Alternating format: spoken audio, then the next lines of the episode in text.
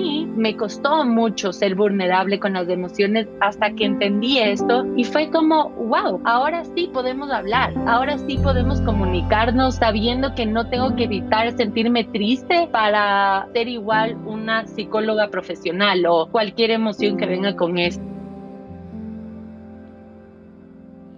Hola todos, bienvenidos al tercer capítulo de la segunda temporada de Lo que nadie te cuenta. Estamos súper emocionadas porque el día de hoy tenemos una invitada muy especial, Sophie Sevilla. Ella es psicóloga clínica y su propósito es transmitir lo que ha aprendido de ella, de la psicología y del bienestar a la gente que le interesa trabajar en su ser. Recientemente lanzó un programa que se llama Más en mí, que está compuesto de cuatro pilares, cuerpo, mente, emoción y alma. Con Sophie nos conocimos y nos hicimos amigas en Boston eh, cuando las tres estudiábamos allá. Sophie, bienvenida, nos encanta reconectar contigo y tenerte invitada en este capítulo. Para los que no te conocen mucho, cuéntanos un poco más de ti. Bueno, gracias Vane y Ale por este hermoso espacio. Me encanta que últimamente eh, se han abierto los espacios para hablar del tema que es la salud mental y es un tema tan importante y especialmente ahora que estamos pasando por, por estos cambios, de esta incertidumbre que, que en verdad siempre es bueno abrir estos espacios y de conversación y de vulnerabilidad más que nada. Bueno, como dijo Vane, llamo Sofía Sevilla y sí tengo esta formación de psicóloga clínica. Eh, mi enfoque va hacia lo cognitivo-conductual y tengo una especialización en terapias de tercera generación, que básicamente es toda esta parte del mindfulness, de la terapia corporal, eh, del bienestar emocional. Entonces no se enfoca tanto en la parte de psicoanálisis o lo más funcional y práctico de la psicología, sino va un poquito más a unir estas ideas de, de lo oriental con, con lo que sabemos con, de teoría del occidental, ¿no? Entonces yo estuve haciendo mi máster en Barcelona y ahí es donde decidí escribir esta tesis de justamente estos cuatro pilares, la mente, la emoción, el cuerpo y el alma. Y a través de mi tesis vi que esto no solo estaba ayudando a la gente con la que le compartía y, y claro, es basada en hechos científicos y los recursos de mis profesores, pero también aparte de eso, vi que me ayudó mucho a mí. Entonces, así es como de decidí lanzar más de mí y, trabajar en estos cuatro pilares, uniendo toda, todas estas, estos pilares que tenemos, ¿no? Y más que nada me sumé, yo diría, a la ola de psicólogos que estamos ahora trabajando por el bienestar colectivo de la sociedad tras pasar por estos momentos de pandemia. Entonces, emocionada de,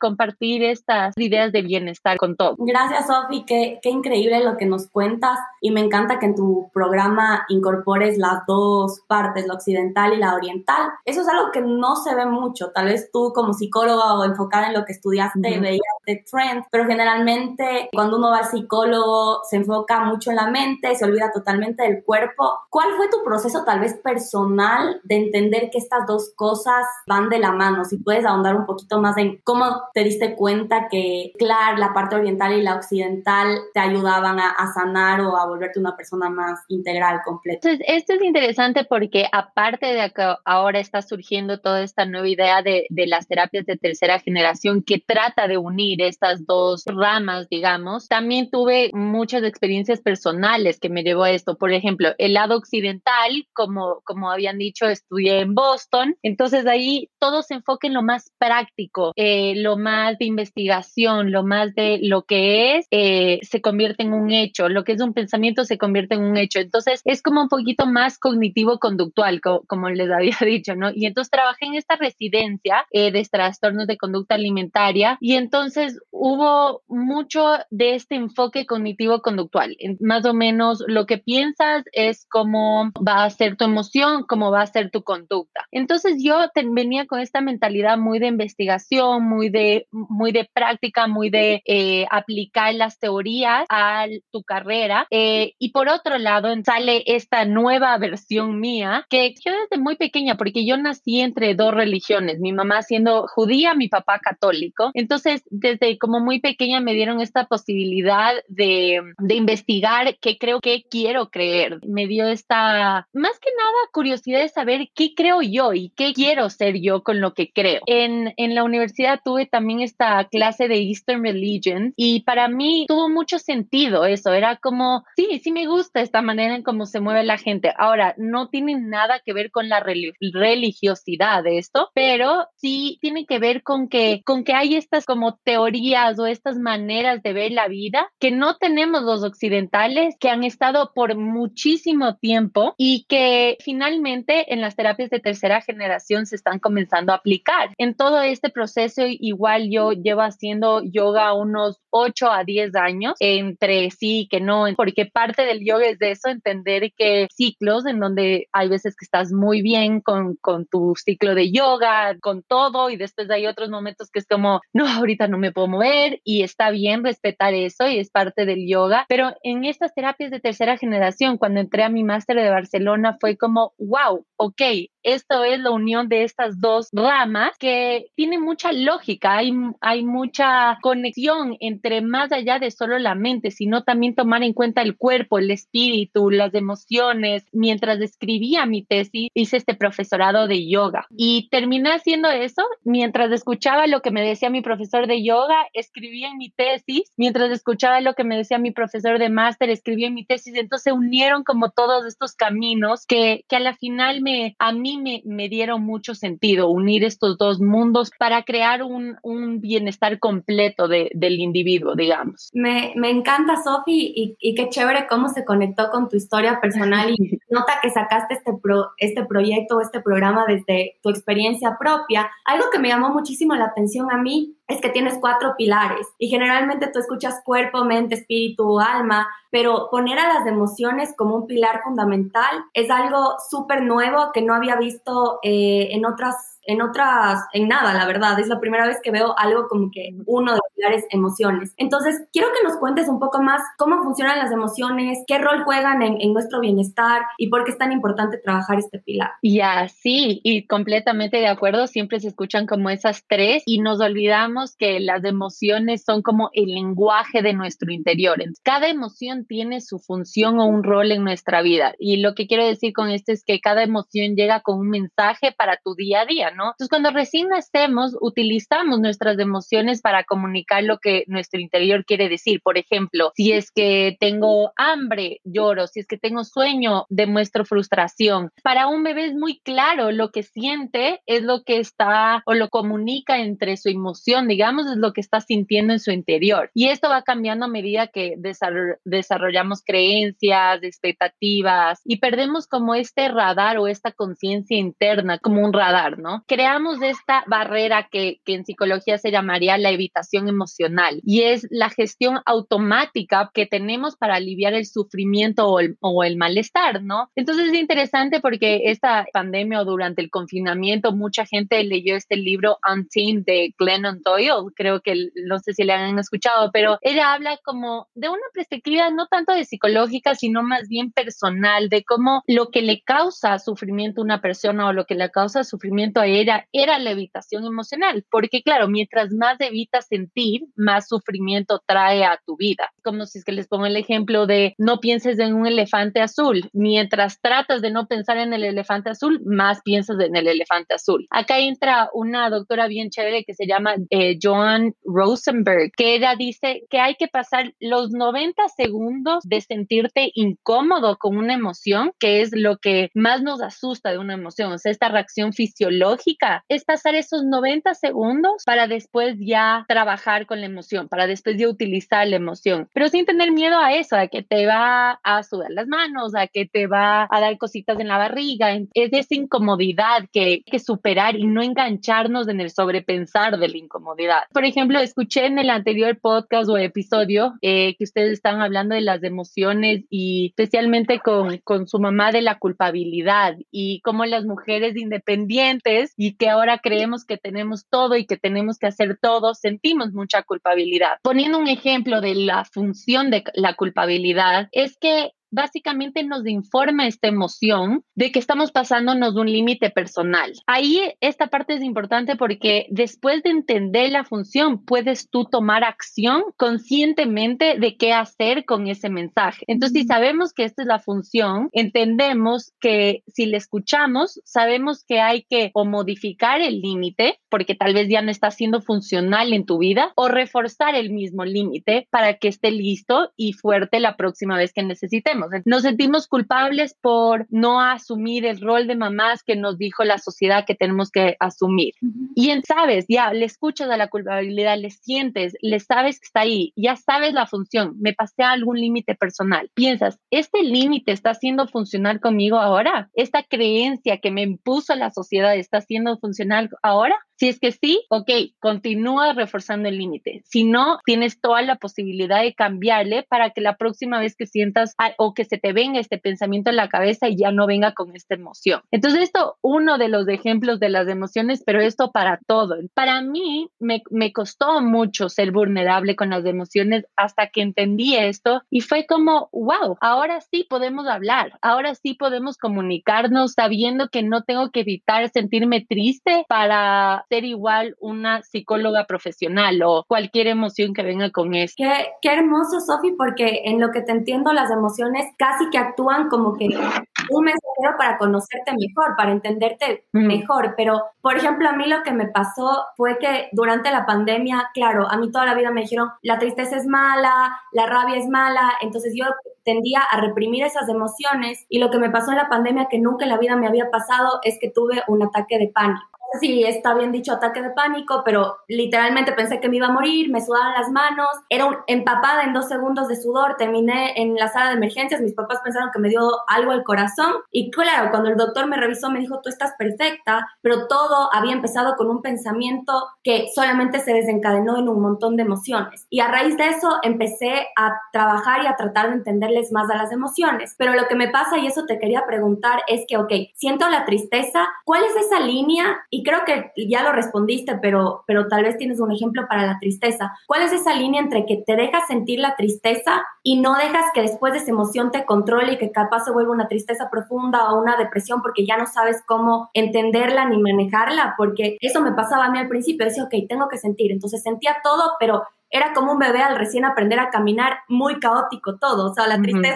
esa profunda, llanto de una semana, por poco la ira que casi que descontrolada y todo así porque recién estaba aprendiendo. Entonces, ¿cuál es la mejor manera de sí sentir la emoción, pero como tú dices, que sea pasajera y que no se vuelva algo como eh, tal vez muy presente y que después ya no sepas cómo controlarlo? No sé si eso es algo que, que es medio común. Sí, la verdad es que, bueno, primero distinguir, ajá, en esta idea de la tristeza y la depresión, que creo que también tendemos a confundir mucho en que si alguna vez nos sentimos triste, decimos, ah, estoy deprimida. El poder del lenguaje de por sí es como tan importante saber distinguir, porque uno es una emoción y el otro es un sentimiento. Lo que pasa es que las emociones son instantáneas, son rápidas, se, se presentan después de un estímulo eh, del exterior, viene una emoción. Por ende, la emoción, si le dejamos sentir, es una reacción fisiológica, rápida, fuerte, intensa. Y después el otro, lo, lo que dura más sería el sentimiento. Ahora, si mm. ese sentimiento perdura, necesitas de estrategias para trabajar el sentimiento. Pero de por sí la emoción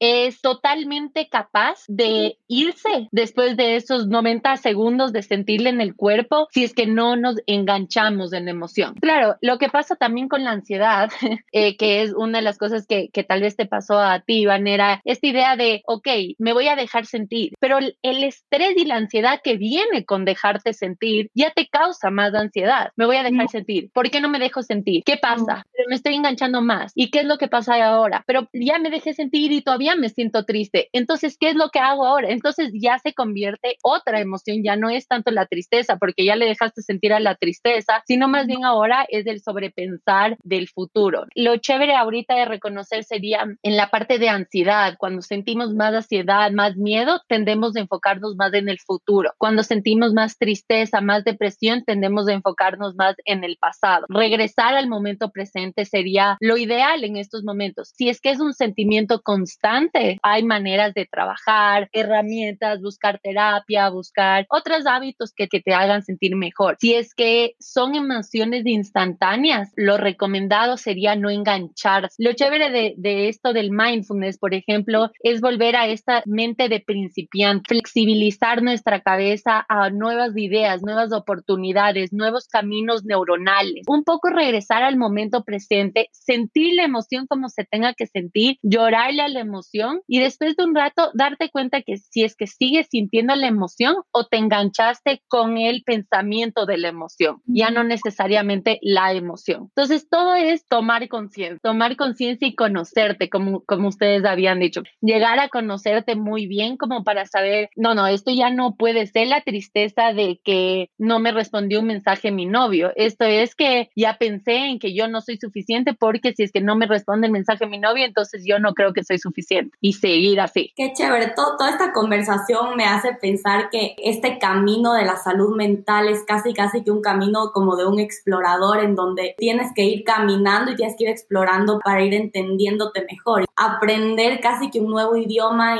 y, a relacionarte con tu cuerpo, con tus sentimientos. Y a veces puede ser un poco abrumador. Y una de las preguntas más comunes que hemos tenido de, de la gente que escucha este podcast es, ¿por dónde empiezo? Sí, totalmente. Yo lo primero que les digo a, a la gente con la que trabajo, a mis pacientes, es, oigan, aquí lo que vamos a hacer es, tú te vas a volver el científico de tu vida y yo solo voy a estar atrás de ayudante. O sea, yo te llevo los instrumentos para el laboratorio. Creo que lo primero para comenzar sería tomar conciencia, porque en este momento no es normal sentirte abrumado todo el tiempo, no es normal sentirse estresado todo el tiempo y especialmente no es normal no poder estar un segundo solo con nosotros mismos. Empezar por cuestionarte, así me gusta vivir, así es como quiero vivir, esto me está haciendo funcional, esto tal vez me está gustando, esto no, y cuestionarte qué, qué es, por dónde quieres encaminar tu día a día, tu momento presente. Sofi, hay un montón de gente, bueno, ya tomas conciencia y sabes que necesitas tal vez ayuda y quieres dar ese paso. Hay muchos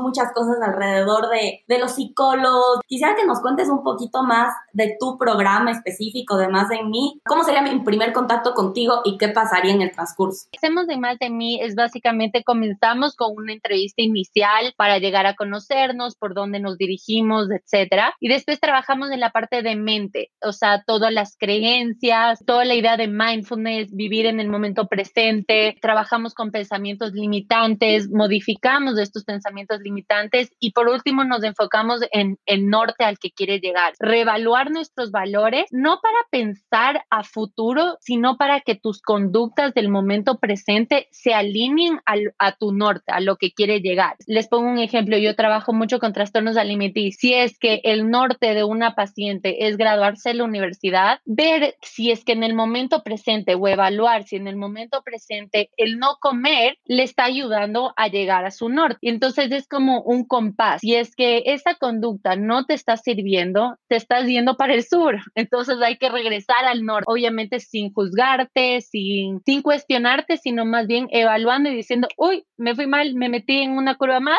y regreso. Eso por el lado mental. Por el lado emocional hablaríamos de esto, de las funciones, de cómo, cómo verte vulnerable, cómo hablar el lenguaje de las, de las emociones y en verdad que es de valientes entender este lenguaje. Es un nuevo mundo, ¿no? En lo corporal haríamos un poco más de conciencia del el cuerpo, de la respiración a través del movimiento, entonces a través del yoga. Y si es que no eres muy fan del yoga, porque eso también pasa, es el movimiento que elijas. Pero lo importante es que ahora pasamos sentados tanto tiempo, también trabajamos en el mismo lugar donde dormimos, donde comemos, donde está nuestra familia y no tomamos conciencia de nuestro cuerpo. Una vez que tomamos conciencia, ya le llegamos a aceptar por su funcionalidad, que me ayuda a estar aquí, me ayuda a respirar, me ayuda a moverme y no tanto cómo me veo, qué tal me queda esta camiseta. Y por último, en la parte como espiritual, digamos, del ser, sería encontrar todas estas máscaras que nosotros nos ponemos para ser funcionales en la sociedad y encontrar el ser detrás de esas máscaras. La última es un poco más difícil de explicar, pero creo que es el que más valor te da una vez que ya que entiendes. Me parece súper interesante y ahora entiendo perfecto por qué se llama más de mí, porque al final con estos cuatro pilares terminas como que súper en tu ser y las cosas que van pasando, así sean emociones o situaciones, como tú dices, en donde tienes que tal vez usar esta parte más funcional o tal vez un rol que tienes que poner en sociedad, está bien, no, no te consumes por ese rol, sino sigues siendo tú y sabes que lo estás usando, pero que eso no te usa a ti, como las emociones también que te pregunté, es la misma pregunta, cómo uh las emociones y las sientes, pero no eres, eh, no dejas que la emoción controle y guíe tu vida. Me encanta, Sofi. Para ir cerrando, según tu experiencia, eh, para las personas que nos están escuchando, ¿qué podrían empezar a hacer desde el día de hoy? Tal vez algo chiquito, algo que a ti te haya ayudado o a tus pacientes eh, o clientes les haya ayudado. ¿Qué consejo les darías? Sí, como para terminar ese punto, justo agregando esta idea de lo que estaban hablando de como la idea de femenino y masculino. Claro, tenemos estos roles impuestos por la sociedad, pero si es que están funcionando, saber que nos estamos poniendo eso por eso, por el bien de la sociedad. Si no les está funcionando esa expectativa, esa creencia, ese rol, quitarse esa máscara y usar otra que funcione, que vaya acorde, ¿no? Entonces, eh, eso para cerrar este punto, pero claro, una tal vez consejo eh, herramienta más que nada sería sí comenzar a tomar conciencia de estas cuatro áreas. Por el lado mental, a practicar mindfulness, que es complicado, pero en verdad te lleva a un estado tan gratificante una vez que llegas a vivir en el momento presente y también de eso alinearte para que tu futuro llegue a los nortes que quieres trabajar. Por otro lado, en el lado emocional, respetar las emociones, verte vulnerable. Creo que a mí me sirve mucho escribir en un diario o en lo que sea necesario mis emociones, mis pensamientos, porque claro, ahí cuando escribes, uno le sacas de tu cabeza, ya no te permites de esto de sobrepensar esta bola de nieve, digamos, sino más bien ya comienzas a escribir y uno te das cuenta del lenguaje interno que tienes. Hay veces que nos insultamos y no nos damos cuenta hasta que escribimos, otras veces nos damos cuenta que nos fuimos, pero a el otro lado del mundo, cuando en verdad teníamos que concentrarnos en otra cosa por pensar, ¿no? Entonces, journaling en verdad que ayuda un montón. Por el lado corporal, tal vez ser más consistente con el movimiento y entender que a pesar de que sí hay muchos beneficios del movimiento como las endorfinas, te baja el cortisol, todas estas cosas, sino más bien movimiento como un momento para conectar con tu templo, ¿no? Ya sea 10 de 20 minutos al día, siempre ayuda a caminar, moverte, saltar, hacer jumping jacks, bailar, verte al espejo, reírte, eh, cualquier cosa que, que sea con el cuerpo. Y por el lado espiritual, comenzar con esta idea de la meditación. La meditación no tiene que ser un Buda sentado abajo de un árbol, sino más bien que sea más funcional, que vaya acorde a tu vida. Si es que, por ejemplo, a mí personalmente me encanta lavar los platos, me parece muy fácil, como muy un proceso de limpias, dejas de un lado, limpias, dejas de un lado, como le puedo hacer más rápido, más a conciencia. En esos momentos yo utilizo para meditar, o sea, me concentro, veo, me imagino el agua y el agua que pasó, o sea, no, no necesariamente tiene que ser así, sino tiene que ser una visualización que vaya acorde a tu vida, ¿no? El caminar, si caminas y te gusta, ves, admirar, entonces que la meditación solo sea un espacio contigo. Y creo que podemos encontrar muchos durante el día. Y creo que por último, buscar ayuda. Y buscar ayuda, tenemos ahorita,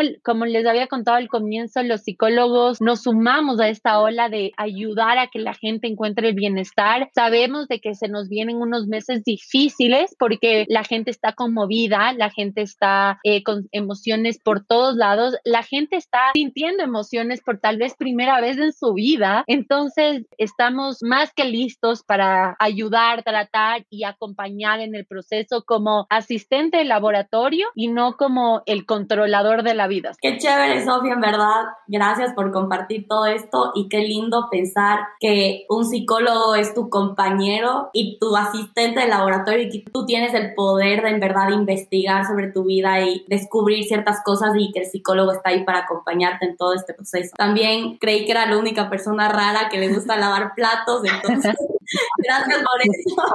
para toda la gente que nos esté escuchando, estoy segurísima que van a querer eh, leer más sobre Más de mí, tal vez muchos se van a animar a hacer el programa, cómo te pueden contactar, en dónde pueden escuchar más sobre, sobre Más de mí. Estoy en Instagram como más de mí punto psicología y tengo también una página web que se llama más de mí punto live. También si es que esta no es el tipo de terapia que les gusta, tenemos este espacio que se llama ánimo.es que que, que trabajamos con varias colegas, varios de enfoques, varias ramas y encontrar ahí eh, más o menos que, con qué quieres trabajar, qué tipo de terapia quieres trabajar. Pero sí, les animo a solo buscar este espacio de bienestar. Yo feliz compartir esta tesis y este proyecto que a mí me ayudó tanto con el resto de personas, además siendo mi carrera. Y muchas gracias otra vez, Van y por este espacio. Muchas gracias a ti, Sofi. Eh, nos encantó conversar contigo. Creo que esta conversación va a ayudar a muchísima gente. Creo que hablas de una manera tan eh, fácil de entender y con ejemplos súper fáciles. Estamos muy felices de que hayas aceptado esta invitación. Y sí, para todos los que nos están escuchando, nos vemos en el siguiente capítulo de Lo que nadie te